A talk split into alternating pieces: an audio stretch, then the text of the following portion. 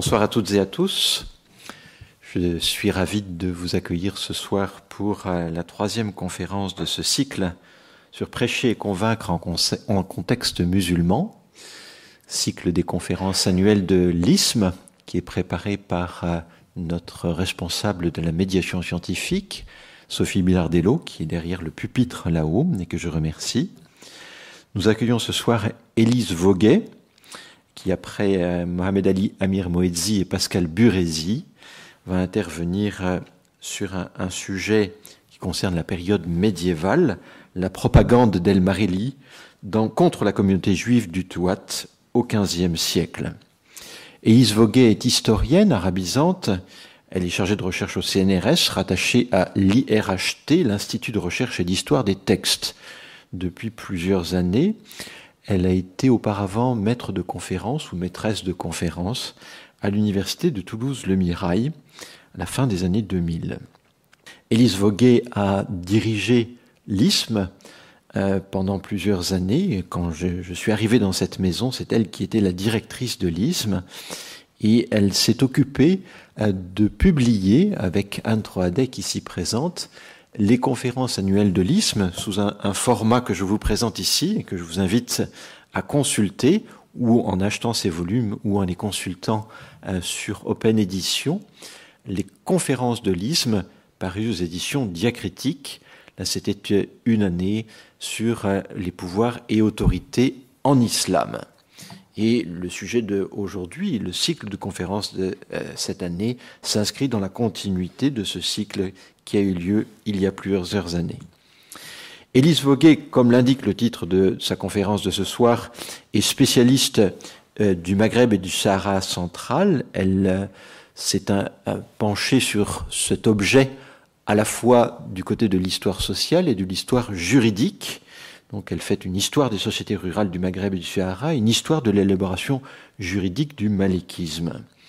Elle a publié sa thèse qui s'intitule Le monde rural du Maghreb central au XIVe et XVe siècle et un certain nombre d'articles dans une revue que je vous invite à consulter, la revue d'études des mondes musulmans et de la Méditerranée, la REMMM.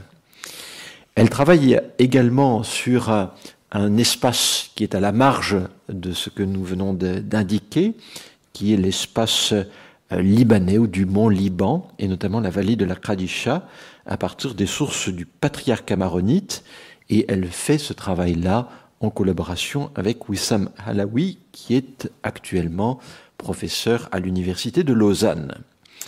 Nous l'écoutons avec grand plaisir pour euh, une heure ce soir, et puis vous pourrez lui poser des questions euh, entre 7h30 et 8h. Nous sommes ravis également d'être en communication avec euh, ceux qui suivent la chaîne YouTube de la Bulac et nous remercions nos hôtes de la Bulac habituels pour la conférence de ce soir, qu'ils et elles n'hésitent pas à, poser des questions, elles seront relayées par Sophie Bilardello. Élise, je te cède tout de suite la parole et je te remercie. Euh, moi aussi, je te remercie Dominique et je remercie aussi vivement l'ISME d'avoir retenu ma proposition de conférence, puisque c'est moi qui fais la proposition euh, de la faire en voyant le programme retenu cette année et euh, qui me permet donc de, vous parler de cette propagande d'El Marili contre la communauté juive du Touat. Alors je vais commencer par situer brièvement les choses et d'abord le Touat. Euh, qui est une région du sud-ouest de l'Algérie actuelle, qui se trouve au sud, comme vous le voyez sur cette carte, au sud du Grand Ergue occidental, ici, et euh, qui se constitue en fait d'une série d'oasis qui s'égrènent autour de ce plateau euh, qui apparaît sur la carte, qui s'appelle le plateau du Tadmaït, et qui euh, regroupe en fait trois sous-régions, le Gourara, le Touat et le Tidikelt. Mais à l'époque médiévale, ces trois sous-régions, même si on les retrouve parfois euh, désignées par leurs différents noms, euh, sont comprises aussi sous l'appellation générique de, de Touat.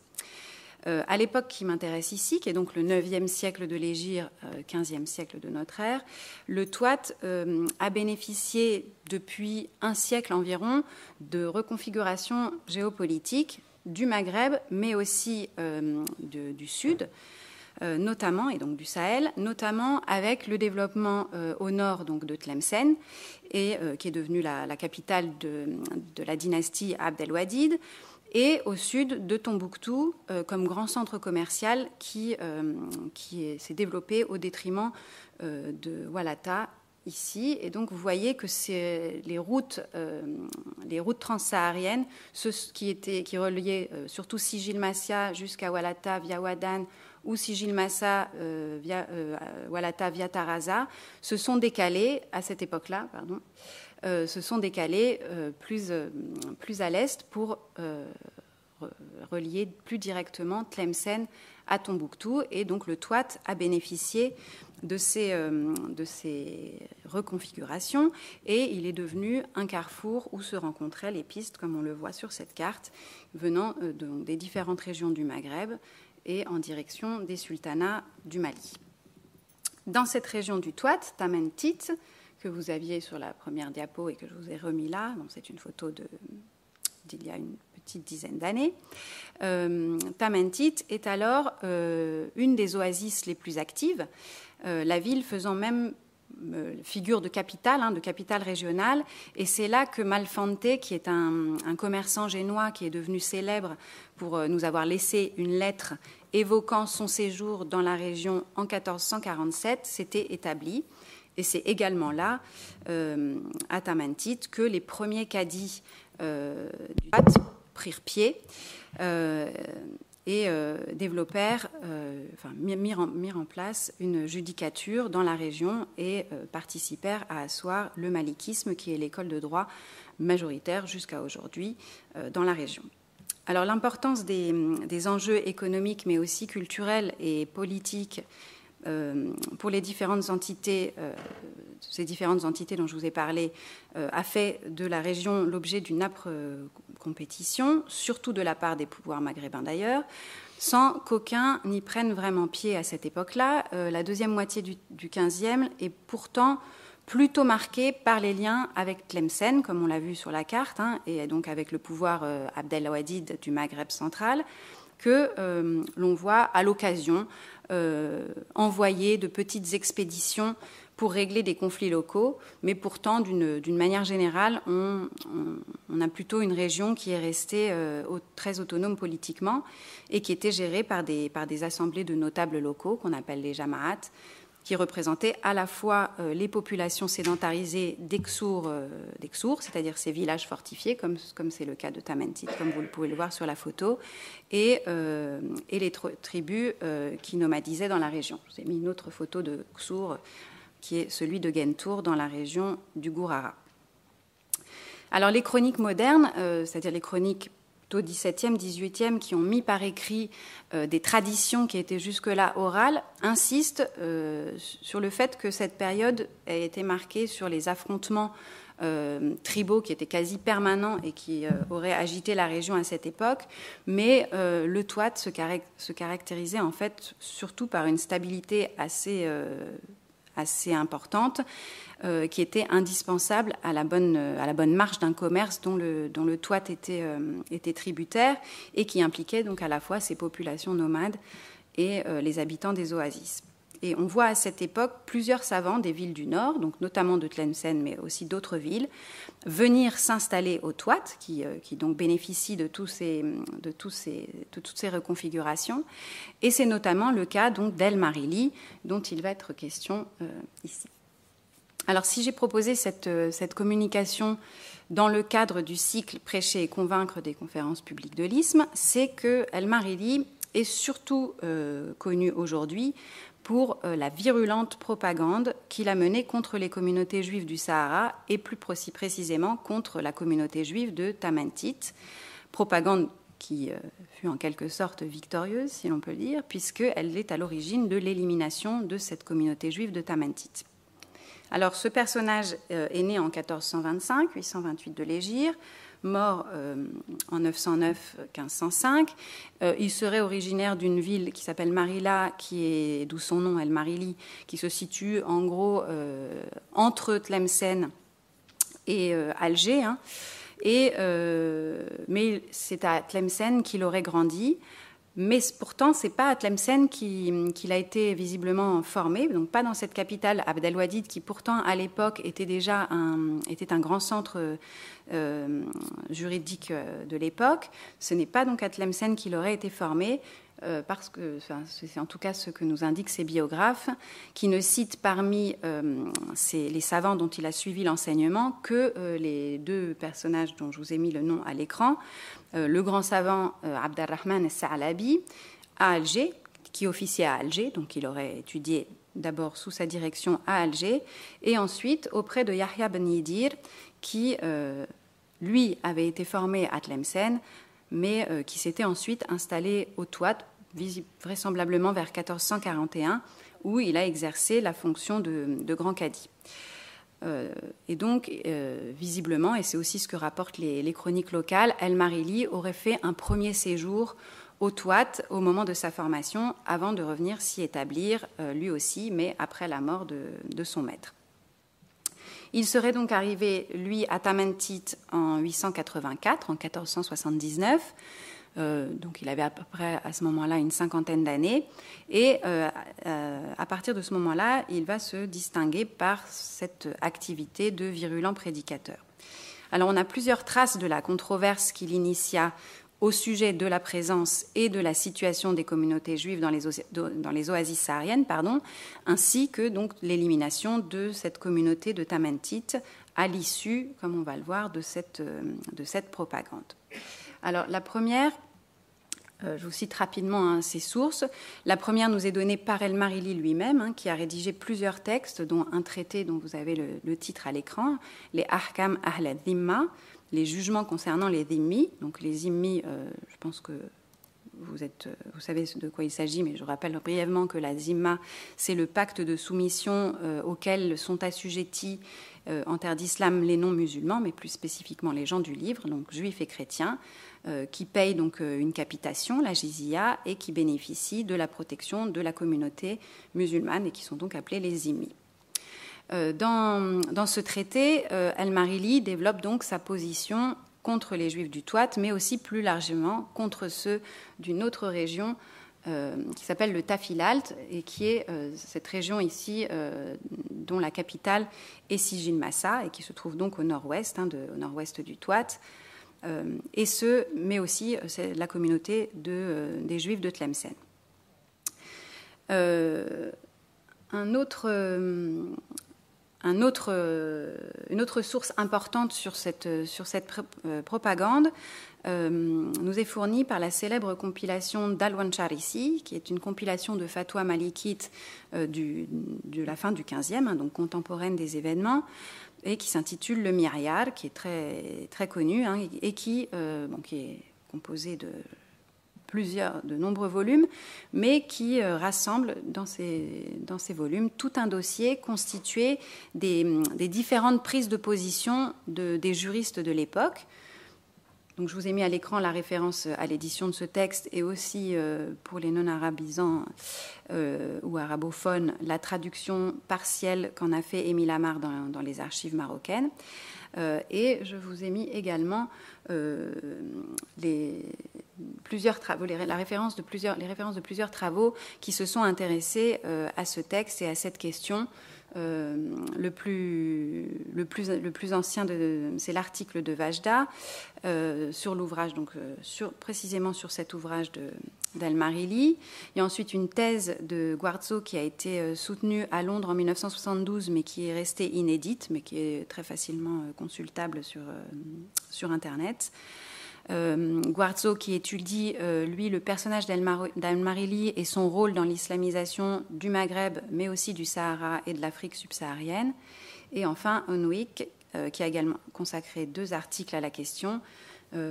L'un à la disparition de la communauté juive du Touat et l'autre plus précisément à la question du droit de ces immis à maintenir un lieu de culte dans des lieux dans lesquels ils résident. Et dans ce second article, euh, il, revient sur la polémique qui eut lieu à ce sujet entre des grands juristes euh, maghrébins de Tlemcen, mais aussi de Fès et de Tunis, polémique sur laquelle, je vais revenir car elle fait ressortir le, rôle de propagandiste d'El Marili. Elle est donc à l'origine de l'élimination de la communauté juive de Tamantit, élimination dont témoigne également un autre recueil de jurisprudence qui est beaucoup moins connu que le Myriad, euh, qui est le, recueil de Nawazil d'Al-Sijil Massi. Euh, Al-Sijil Massi, qui, donc, comme son nom l'indique, était de Sijil Massa, la ville dont je viens de, vous parler, ville du Tafilalt, euh, qui était également contemporain d'Alwan Charisi et contemporain des événements dont il est question ici, euh, et alors, ce qui était étonnant, enfin, ce qui pourrait être étonnant, c'est que son avis, alors que beaucoup de juristes sont cités dans le, dans le myriade, son avis n'a pas été, euh, pas été euh, compilé dans le myriade. c'est probablement parce qu'en fait, il a été interpellé sur la question a posteriori et il intervient quant à lui non pas sur la question des synagogues, euh, mais comme je l'ai étudié dans un, dans un article récent dont je vous ai mis la référence également à l'écran, sur l'appel au meurtre des Juifs du Toit par El Marili.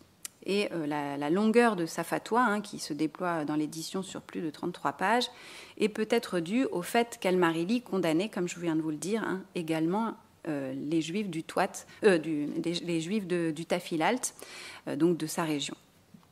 Et il se trouve qu'Al-Sijil Massi était le cadi euh, le, euh, grand cadi de Sigil Massa, et euh, il aura vraisemblablement voulu, comme le cadi du Toit, on va le voir, défendre avec vigueur les communautés juives sahariennes. Alors sa fatwa, elle est introduite par une réponse générale qui donne la teneur de sa position sur ce, ce dossier.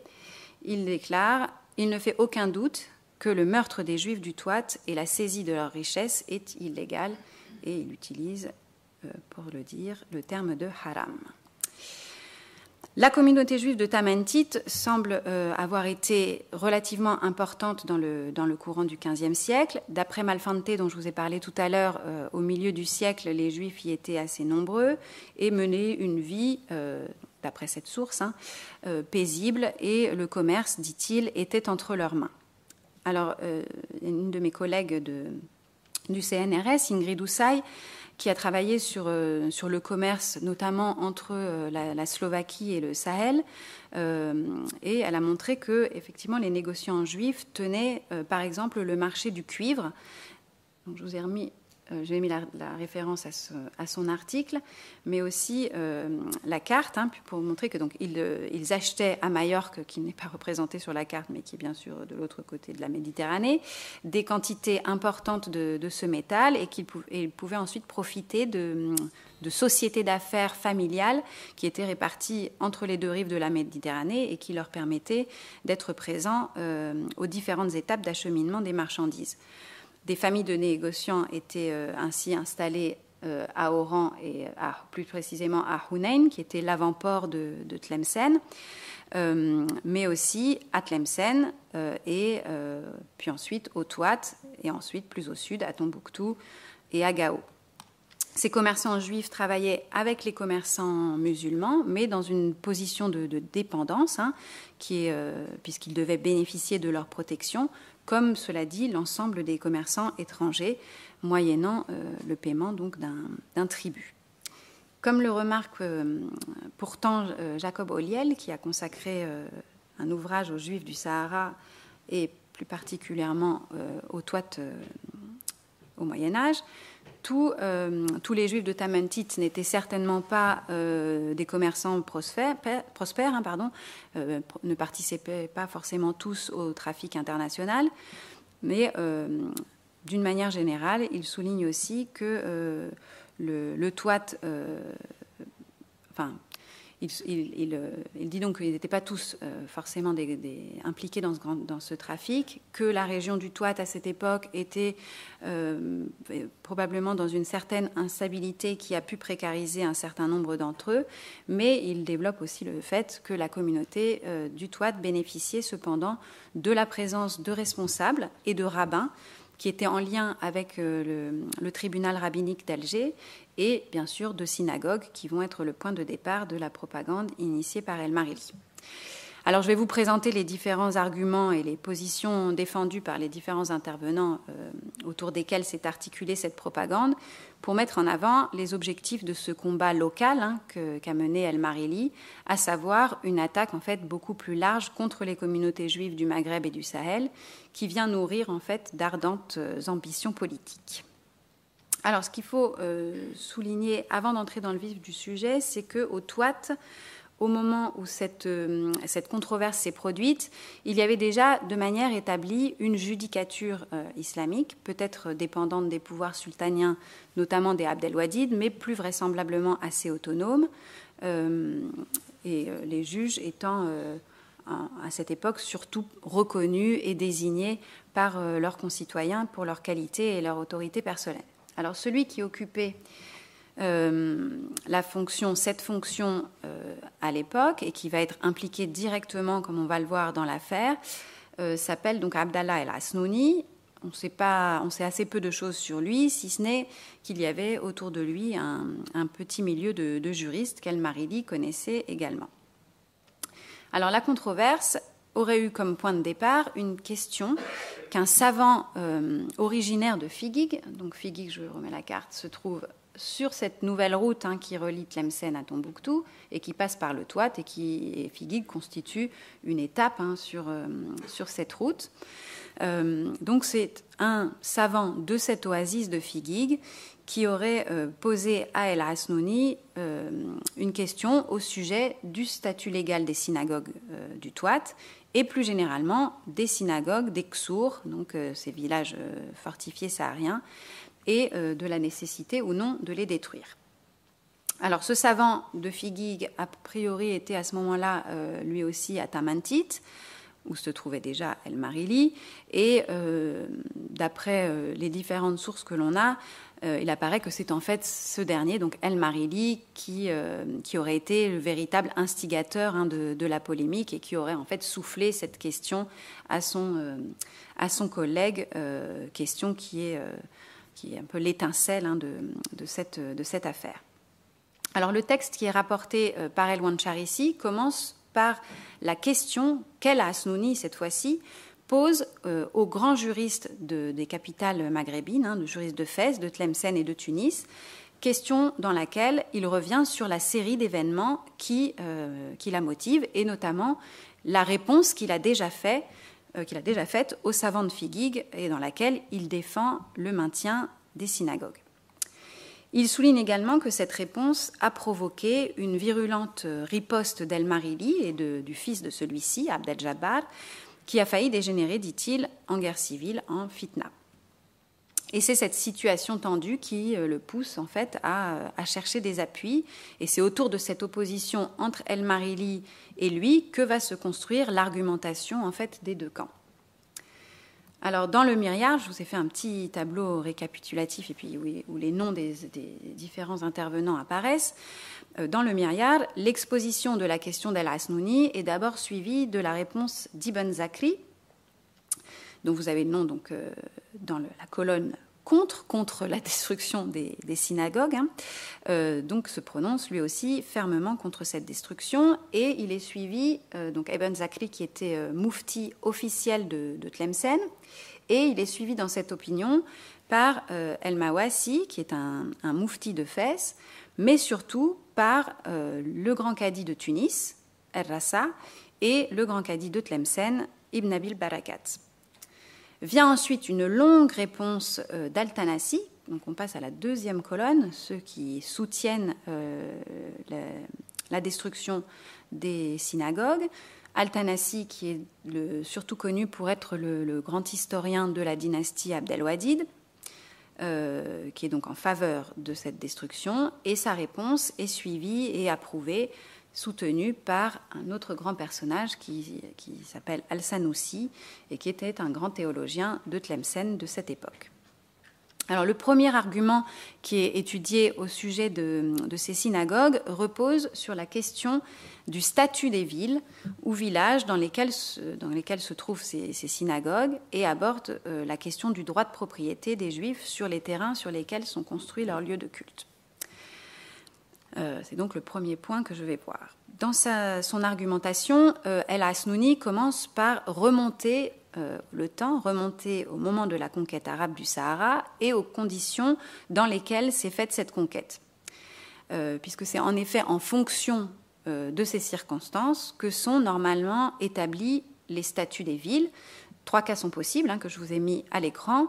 Soit elles ont été conquises par la force, soit elles ont été donc euh, par la force et les, résidents euh, ont été soumis par la force, soit elles ont été conquises en vertu d'un traité, soit enfin elles, elles n'existaient pas au moment de ces villes n'existaient pas au moment de la conquête du territoire et donc elles ont été fondées a posteriori par des musulmans.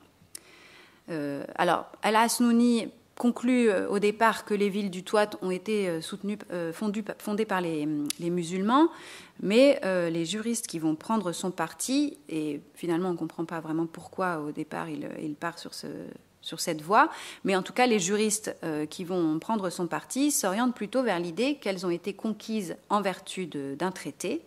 Et c'est d'ailleurs l'idée qui, par la suite, a été reprise par la tradition orale hein, qui rapporte que euh, l'installation des Juifs était antérieure euh, à la conquête, euh, notamment à Tamentit, où, selon cette tradition, il serait arrivé l'année de l'éléphant, donc on, quand même on islamise hein, cette, cette, histoire, l'année de l'éléphant, c'est-à-dire l'année de la naissance du prophète.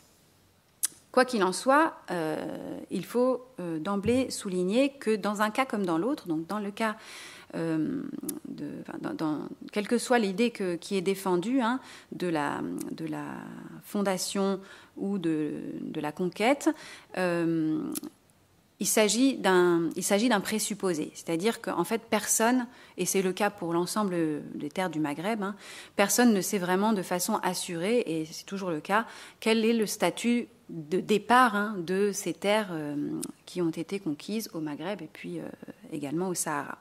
Donc il s'agit en fait d'une dispute théorique hein, qui repose sur des fondements, mais ces fondements, euh, des fondements qui ne sont pas assurés. Alors les partisans euh, du maintien des synagogues optent donc majoritairement pour l'idée euh, de cités conquises en vertu d'un traité. Ibn Zakri, je remets juste cette diapo pour que vous ayez son, nom à l'écran, compare la, la, situation du Toit à celle de Jérusalem, qui, dit-il, a été prise par les compagnons du prophète sans combat, sans combat, c'est-à-dire euh, qu'il y a eu un traité, et dont les habitants ont eu le droit de construire de nouveaux établissements pour leur culte. Et je le cite, hein, comment alors parler de démolir ceux déjà existants avant la conquête? C'est la question qu'il pose. El Marili, donc l'autre l'autre côté, hein, El Marili et euh, les partisans de, la destruction vont, eux, partir d'un autre présupposé, hein, euh, celui que les villes du Touat ont été fondées par euh, les musulmans. Et dans sa longue réponse euh, en faveur de la destruction des synagogues, El Tanassi commence ainsi par évoquer plusieurs hadiths prophétiques et aussi des traditions émanant des compagnons du prophète de l'islam, selon lesquelles aucune synagogue ne peut être fondée dans l'islam et donc dans des villes ne peut être fondée dans des villes fondées par les musulmans. Alors Guarzo, dont je vous ai parlé euh, tout à l'heure, a montré que ces textes hein, ne, figurent pas tels que euh, dans les recueils traditionnels et surtout qu'ils sont sujets à interprétation. Mais euh, en fait, je ne m'attarde pas vraiment sur ce point parce que ce qui m'intéresse ici, c'est plus la méthode hein, de l'argumentation que sont bien fondées. En fait, je ne cherche pas vraiment à savoir qui, au regard de l'islam, aurait raison ou tort, mais en fait à mettre en évidence quels sont les procédés rhétoriques qui sont utilisés par les différentes parties euh, et sur lesquels s'appuie la propagande d'Al-Marili. Pour lui, donc, les villes du Touat ont été euh, fondées par des musulmans. Les synagogues qui s'y trouvent sont donc illégales et il faut les détruire. Et pour ses détracteurs, les villes du Touat existaient avant la conquête. Euh, s'il est défendu d'y construire de nouvelles synagogues, en revanche, il n'est pas autorisé de démolir celles qui existaient déjà. Le débat euh, glisse ensuite vers une autre question, celle de la propriété du sol.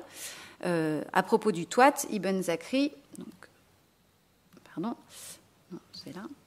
Euh, Ibn Zakri déclare, je le cite, Ces pays sont la propriété des habitants qui en ont acquis le sol par vivification ou par attribution. donc ces habitants, qu'ils soient juifs ou musulmans, mais en, l'occurrence les juifs, sont donc sur leur propriété et rien ne justifie donc la démolition de synagogues, construites sur ces propriétés. Pour, El-Marili et ses partisans, en revanche, les immis n'ont aucun droit de propriété. Ils n'ont qu'un droit d'usufruit, droit qui ne leur permet pas de faire ce qu'ils veulent sur les terrains dont ils disposent. Et El-Marili soutient ainsi euh, que la propriété du sol sur lequel s'élèvent les synagogues ne peut reposer que sur une vente ou un autre acte juridique, autant de contrats, dit-il, qui sont interdits en faveur des juifs. Les juifs ne peuvent donc pas, selon lui, être propriétaires et leur synagogue est donc nécessairement construite sur des terrains qui ne leur appartiennent pas. À travers ces deux, premiers arguments, on voit que euh, l'ensemble hein, des positions défendues par les uns et les autres relève en fait donc de, débats juridiques, hein, de débats d'école qui ne sont pas tranchés. Et euh, toute cette partie euh, reste donc très théorique et ne semble finalement suffisante ni aux uns ni aux autres pour étayer solidement leurs positions respectives. Et donc les partisans d'El-Marili vont alors passer à deux autres arguments, celui du consensus des savants et celui de la validation du fait accompli. Consensus des savants, donc l'ijma. Euh, alors, El, El Asnouni met en avant que euh, de, nombreux jurisconsultes qui ont résidé dans ces villes sahariennes depuis leur fondation ne se sont jamais élevés contre la présence de synagogues et que, en quelque sorte, qui ne dit rien consent. Et il évoque en fait une sorte d'acquiescement passif hein, autour d'un état de fait. Et cet argument de, l'état des choses est repris par Ibn Zakri, qui précise que les Juifs du Touat possèdent ces synagogues depuis un temps immémorial, et par Ibn, Abil Barakat, hein, toujours donc dans les, partisans, les, défendeurs, on va dire, des synagogues, pour lequel donc un des plus grands arguments en faveur des synagogues est le silence des oulémas et des hommes pieux à cet égard. Ils les ont laissés, dit-il, tels qu'ils les avaient trouvés. Et un peu plus loin, le silence des contemporains d'un fait constitue déjà une preuve suffisante en faveur de sa validité, à plus forte raison quand il s'est écoulé des temps dont on ne saurait trouver le point de départ. Là, on est dans toute une série d'arguments qui restent des arguments juridiques hein, que l'on retrouve dans, plusieurs. Euh, euh, qu'on retrouve fréquemment dans, ces textes, hein, mais qui sont mobilisés euh, ici. Et il souligne que l'accord des docteurs sur une question fait loi. Ainsi, si on ne connaît pas le statut originel des villes du Toit. Le fait qu'il existe des synagogues depuis suffisamment longtemps pour qu'on ne sache pas, on ne connaisse pas la date de leur fondation, et que durant tout ce temps, euh, aucun juriste, aucun savant ne se soit élevé contre cette existence, équivaut à une validation. Mais c'est également sur ce terrain du temps écoulé euh, et de la validation du fait accompli que vont rétorquer El Marili et euh, ses partisans. El-Tanassi déclare euh, que l'existence prolongée ou la fréquence de ce qui est illicite n'influe en rien sur les règles qui le gouvernent. Et il prend euh, un exemple, euh, disons, percutant, celui de la prière. Il dit beaucoup de gens ne font pas la prière, ne la font pas. Ça n'en reste pas moins une prescription légale obligatoire, et celui qui ne la fait pas doit être puni. Et il en est de même de ces synagogues. Hein elles, ont toujours été illégales et rien ne saurait les rendre légales, donc il faut les détruire. L'argument suivant ne concerne plus seulement euh, la question des synagogues, il s'attache à la question du pacte euh, que représente la Vima, donc euh, ce statut de protéger des non-musulmans, et du respect ou non pour les immis des obligations qu'il entraîne. Alors la question du, pacte des dhimmi occupe à la fois les intervenants dont les réponses sont compilées dans le Myriad, donc la première source dont je vous ai parlé, mais aussi euh, euh, Al-Sijil Massi dans sa, dans sa longue fatwa. Alors, dans le dossier rassemblé par El Charisi, Ibn Zakri commence par rappeler que les dhimmi jouissent de la protection musulmane en vertu d'un pacte passé avec les musulmans, pacte qui n'engage pas seulement les juifs ou les chrétiens, hein, puisque là il parle d'une manière générale, mais bien les deux parties, il est fait obligation aux musulmans de laisser les tributaires en paix et de garantir leur vie et leurs biens. Ce pacte peut par ailleurs contenir une autorisation spécifique en ce qui concerne les lieux de culte, donc on revient euh, à la question des synagogues, autorisation qui s'adapte à différentes situations. S'il existait déjà des établissements de culte au moment de la signature du pacte, les vaincus peuvent avoir obtenu l'autorisation de les maintenir. Et s'il n'y en avait pas, ces premiers tributaires, donc ceux qui ont signé le pacte, peuvent avoir obtenu l'autorisation d'en édifier. Et de plus, ça c'est important également, cette autorisation peut avoir été acquise dans une autre région.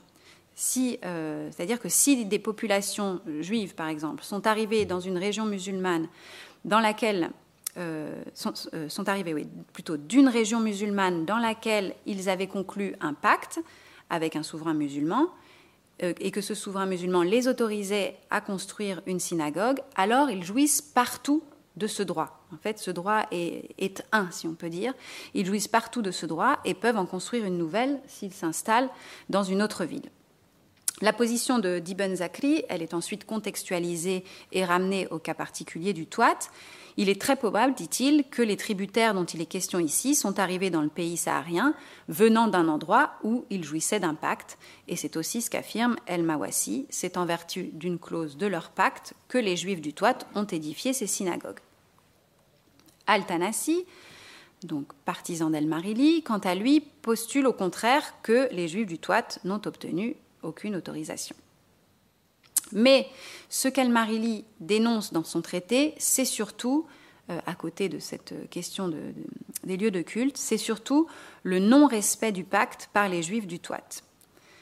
Je vous le cite, saisissez-les, dit-il, les juifs, hein, et tuez-les où que vous les trouviez, confisquez leurs propriétés, capturez leurs femmes et leurs enfants jusqu'à ce que ces malfaisants se soumettent totalement aux lois de la charia, paient la jizya et soient humiliés.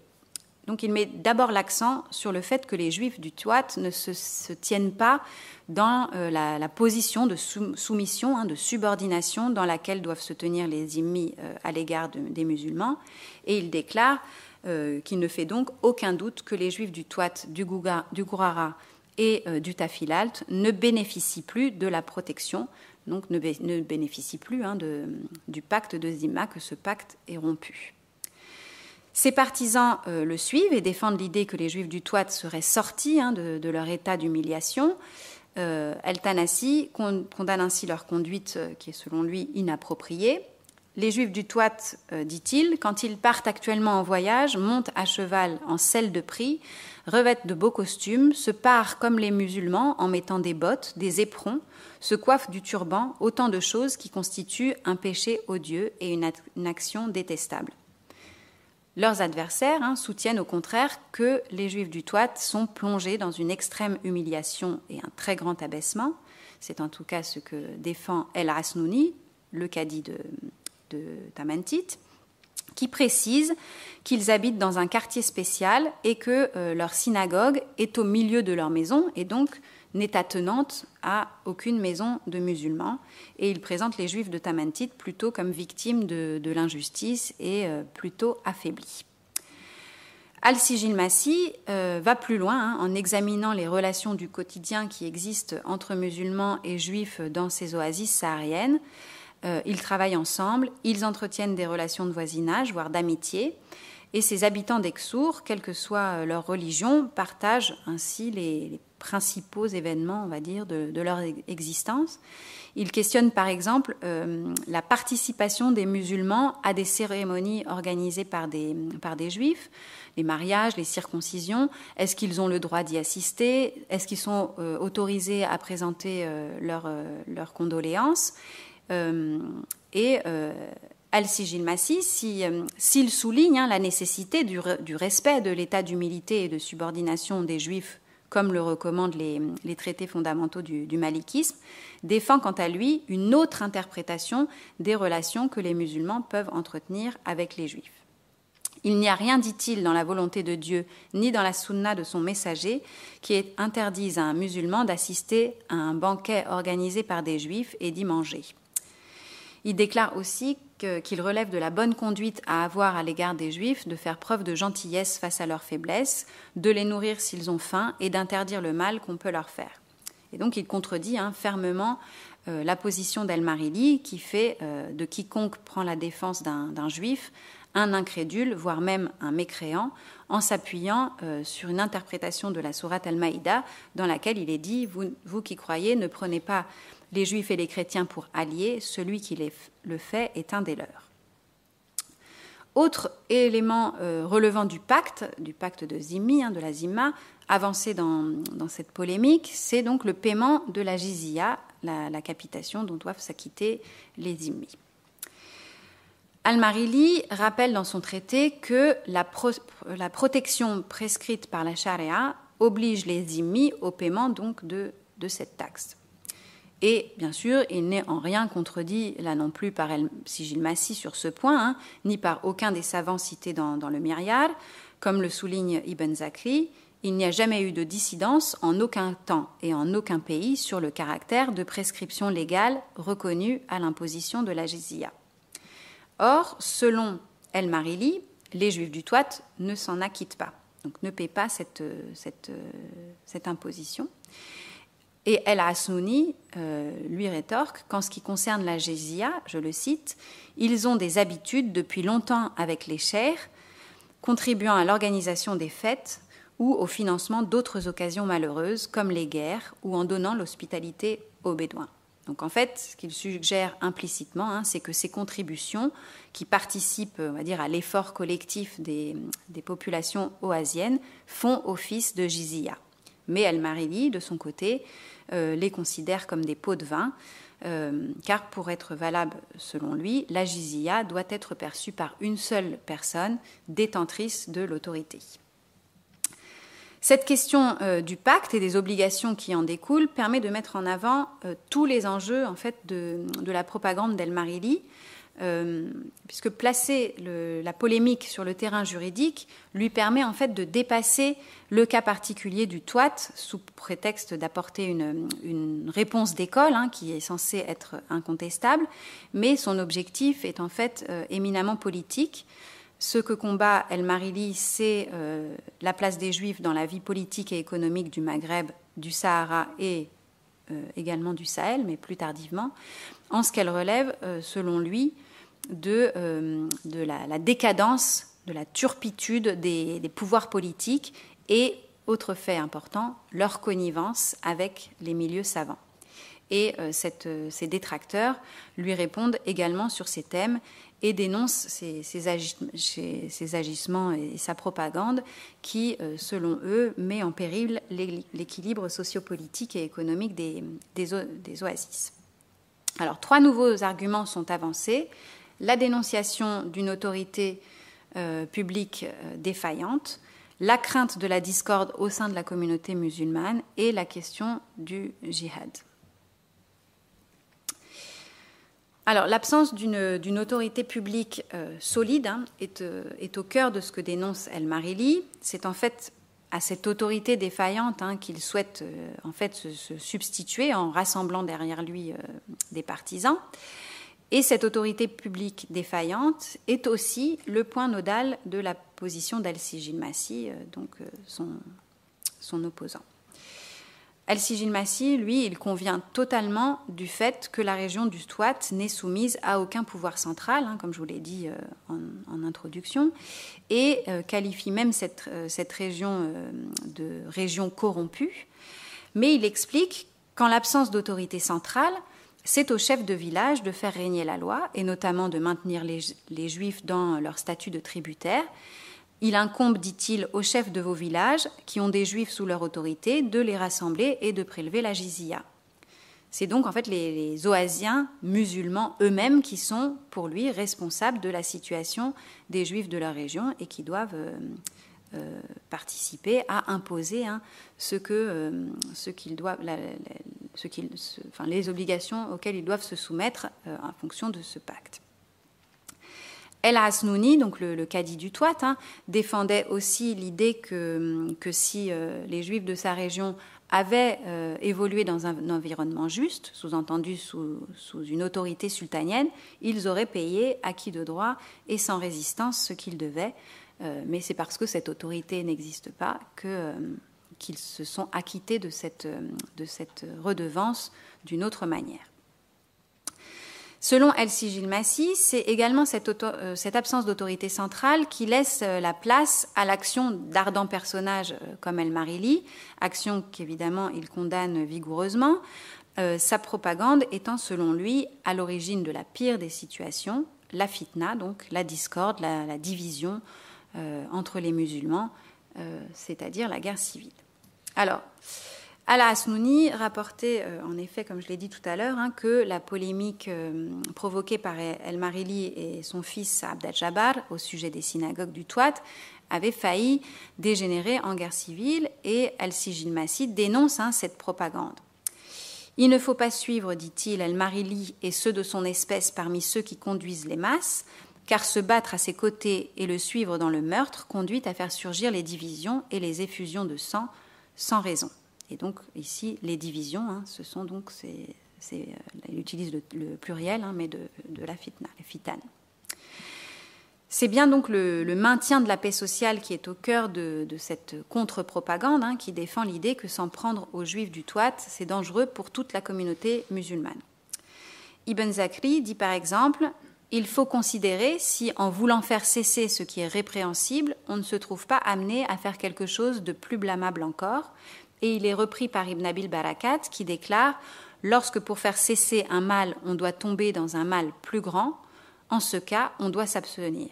Or, quel plus grand dégât peut-on concevoir que la démolition qui peut déchaîner la guerre civile, celle-ci entraînant à son tour le meurtre des personnes, le pillage des biens, allumant le feu de la guerre entre les créatures d'Allah dans tous les pays donc cette, conclusion, hein, elle s'inscrit en fait dans euh, le, principe général de prescription du bien et d'interdiction du mal. La démolition des synagogues est présentée par Ibn Zakri et par, euh, par Ibn Abil Barakat comme un acte d'injustice envers les tributaires, ce qui est un péché, un acte de désobéissance envers Dieu. Et c'est le même argument que développe Al-Sijil Massi au sujet euh, non plus des synagogues mais du meurtre des Juifs. Al-Marili appartient selon lui euh, à cette catégorie d'individus qui sont uniquement portés par leurs intérêts propres et qui, en provoquant le soulèvement des masses, fait surgir la discorde. Inciter à la fitna, dit-il, conduit à la corruption, pas à ordonner le bien et interdire le mal, et il accuse ainsi le, propagandiste El-Marili d'impiété. Cette, euh, euh, cet argument de, l'impiété, c'est également celui que développe El Marili et ses partisans contre leurs adversaires qui euh, sont euh, donc euh, pour eux promis au feu de l'enfer pour avoir fait triompher la religion de l'infidélité. El Talnassi taxe les juristes qui mettent un obstacle à la démolition des synagogues de pécheurs ou même d'infidèles. Et El Marili accuse aussi ses détracteurs d'avoir euh, je le cite, hein, élever la religion de l'incrédulité et les désigne comme ouléma du vice. Il dénonce par ailleurs leur collusion avec les pouvoirs politiques, eux aussi corrompus, et c'est cette connivence hein, qui explique en fait la ferveur d'El Marili et la violence de sa propagande. Pour lui, euh, comme pour El Tanassi, la, la, destruction, la démolition des synagogues relève en effet du jihad, tout musulman qui en a le pouvoir, dit-il, doit s'employer dans toute la mesure de son possible à démolir la synagogue de Tamantit. Il doit y dépenser tous les efforts qu'il peut fournir, car c'est un acte de la plus méritoire des guerres saintes. Et ce djihad doit également être mené contre ceux qui s'opposent à lui, hein, ses détracteurs. Mener la guerre sainte contre eux et leurs partisans, dit-il, est le meilleur des djihads la virulence hein, de, ces, derniers arguments est d'un côté comme de l'autre. Hein, ce, traité de, se faire accuser d'impiété, c'est sortir de, se faire sortir de la communauté, hein, de la communauté musulmane. Donc cette, virulence, elle est à la mesure des enjeux politiques de, cette propagande. Hein. Pour les, défenseurs de la communauté juive du Touat, il s'agit surtout de maintenir une situation notamment économique favorable à la communauté musulmane, même si celle-ci repose en grande partie sur l'investissement et la participation euh, des communautés juives de la région. Et pour les autres, euh, il s'agit de souligner la concurrence que représentent ces communautés pour la Oumma, économiquement, mais aussi politiquement. Et on perçoit alors beaucoup plus clairement hein, que sous couvert d'arguments juridiques, il s'agissait bien en fait d'une controverse idéologico-politique. Alors si on observe le, le, profil des différents intervenants, on constate que les partisans d'Al-Marili, comme Al-Marili lui-même, hein, n'occupent aucune fonction officielle. Euh, El-Marili euh, relève donc plutôt du prédicateur. Hein. El-Tanassi est avant tout, je vous l'ai dit, euh, un historien, l'historien de la dynastie Abdelwadid, et El-Sanoussi, un théologien et, par ailleurs un grand mystique. contrairement aux défenseurs des, juifs des oasis sahariennes qui sont partie intégrante du système et ces positions des uns et des autres me paraissent aussi éclairer hein, leur prise de position. Euh, donc de l'autre côté, hein, El Asnouni est bien sûr, euh, je vous l'ai dit, le cadi du Touat, Ibn Zakri, le mufti officiel de Tlemcen, euh, Ibn, El Rassa et Ibn Abil Barakat, respectivement grand cadi de Tunis et de Tlemcen, et enfin Al-Sijil Massi, grand cadi du Tafilalt. Or, le, contexte politique général hein, du Maghreb à la fin du XVe siècle, c'est celui quand même d'une grande tension et d'une faiblesse des pouvoirs sultaniens, notamment par rapport euh, euh, à la, face à la Reconquista, euh, à l'arrivée donc des Juifs de la péninsule en Afrique du Nord et à l'occupation également euh, des villes côtières par les, chrétiens.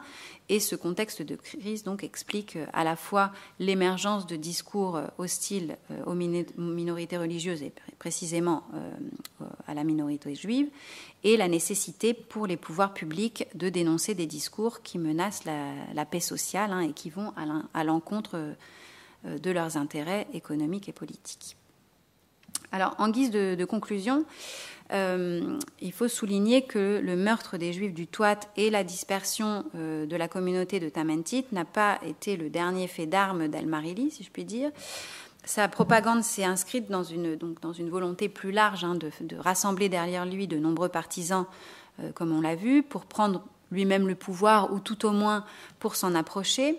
C'est en tout cas cette euh, lecture des événements que fait euh, Elsie Gilmassi hein, lorsqu'il dit qu'Al-Marili s'est érigé en autorité écoutée au Touat. Les gens du Touat, dit-il, se sont rassemblés comme un seul homme derrière lui et l'ont déclaré imam. Mais euh, ses opposants, s'ils ne sont pas parvenus à empêcher le massacre des Juifs de Tamantit, n'ont pourtant pas perdu leur autorité sur la région le cadi, El Asnouni, donc, est resté cadi, et c'est même son neveu qui lui a succédé à cette fonction. Hein. Ils ont donc gardé la judicature euh, et l'autorité euh, religieuse dans, dans, cette famille. Et euh, El Marili a quitté la région peu après ces événements. Alors, au Touat, son autorité en tant que savant ne s'est pas du tout perpétuée. S'il reste connu jusqu'à aujourd'hui euh, pour euh, d'abord bien sûr pour son hostilité envers les juifs. Hein, au Touat, c'est quelque chose qui reste présent. Il est surtout vénéré comme un saint, saint régional, hein, dont on conserve. Alors je vous ai mis plusieurs euh, petites photos dont on conserve donc la Chéchia, dont on visite encore la maison. Donc ce sont prétendument les clés de sa maison et dont on vénère le tombeau un petit peu en dessous de Zawiyat Kunta, qui se trouve au sud du Touat, au sud d'Adrar, qui, est la capitale régionale. On sait qu'après son séjour euh, au, euh, hein, il se rendit d'abord à Fès, où il essaya sans succès de diffuser à nouveau ses idées contre, les Juifs, mais peut-être aussi d'accéder au pouvoir. C'est en tout cas ce que rapporte un chroniqueur du siècle suivant, qui s'appelle Ibn Askar, euh, qui fait état de sa, de sa rencontre avec le sultan Ouattacide, qui avait été averti euh, en, amont des dessins du prédicateur et qui lui aurait retorqué euh, Tu n'as en vue que le palais, mais tu n'es pas qualifié pour ça. El Marili quitte ensuite le, Maghreb pour le Bilad et Soudan et réside un temps euh, à Takeda. J'avais pas remis la carte, non, excusez-moi. à Takeda, donc euh, enfin, au pas, pas, très loin de Tombouctou, enfin à Takeda. Ensuite euh, à Kano, dans l'actuel Nigeria, où il reste plusieurs années dans l'entourage du sultan. Donc euh, à chaque fois, il essaye de, se mettre dans l'entourage des, des, gouvernants. Hein. Et il rédige un, ouvrage de conseil de bon gouvernement au sultan de, de Kano. Ensuite, il s'établit à Gao, et, qui était à, ce moment-là la capitale de, des Sonrai, où il conseille également euh, l'Askia Muhammad et rédige là encore euh, un traité. Et c'est durant son séjour auprès de ce souverain qu'il apprend la mort de son fils euh, qui était resté au Toit et qui aurait été tué euh, par des juifs. À ce moment-là, il aurait alors demandé à l'Askia euh, Mohammed d'arrêter tous les résidents du Touat qui, euh, qui résidaient dans son sultanat. Et une fois encore, c'est un cadi, cette fois-ci celui de Tombouctou, qui, qui s'opposa à ces appels à persécution. Après sa mort, euh, la, renommée du, personnage s'est perpétuée, hein, pas tant à cause de sa propagande contre les juifs, hein, mais surtout en tant que théoricien de l'autorité en islam.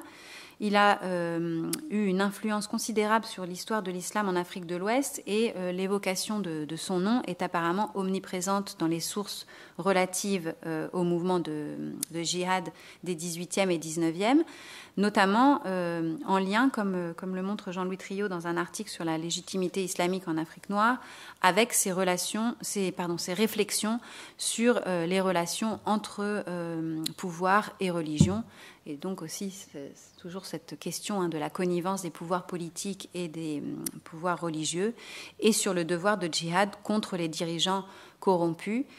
Jihad déclaré, je cite, encore plus impératif et plus méritoire que le jihad contre les infidèles. Euh, c'est tout dire. Voilà, je vous remercie.